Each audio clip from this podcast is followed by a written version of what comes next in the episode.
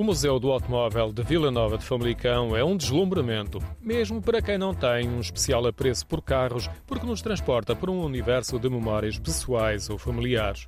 Num edifício com um salão enorme e muito alto, temos uma vista de conjunto de mais de uma centena de automóveis da exposição permanente e que têm um vasto registro temporal. Basicamente, século XX, do aparecimento do automóvel até ao pico da evolução enquanto motores térmicos. Temos representadas as diversas fases e influências durante o século XX. Amadeu Melo e Silva é o curador do museu que abriu as portas em 2013.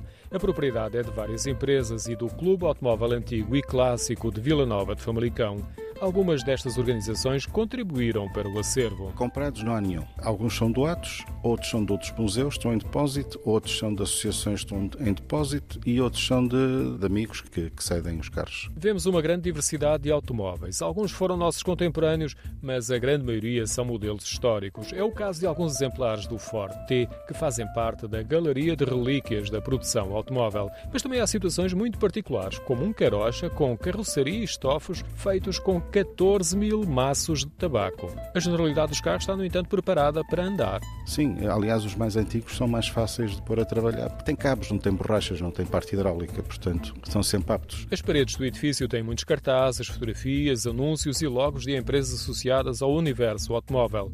Na coleção permanente, vemos ainda bicicletas e motorizadas. É uma imersão que provoca reações diversas. A faixa etária mais, mais avançada recordam carros que, ou em que andaram ou que tiveram ou que o pai teve ou o avô. Os mais jovens ficam admirados com alguns pormenores, como por exemplo jantes em madeira, ou os faróis de fora, ou cornetas.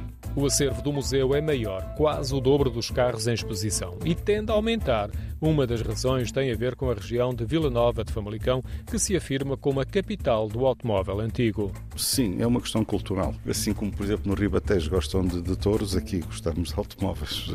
É normal. Um dos objetivos do museu é abrir as portas às escolas e tem duas associadas. Uma de educação rodoviária, do primeiro e segundo ciclo, onde a aprendizagem é feita numa mini cidade, e outra escola de restauro de automóveis.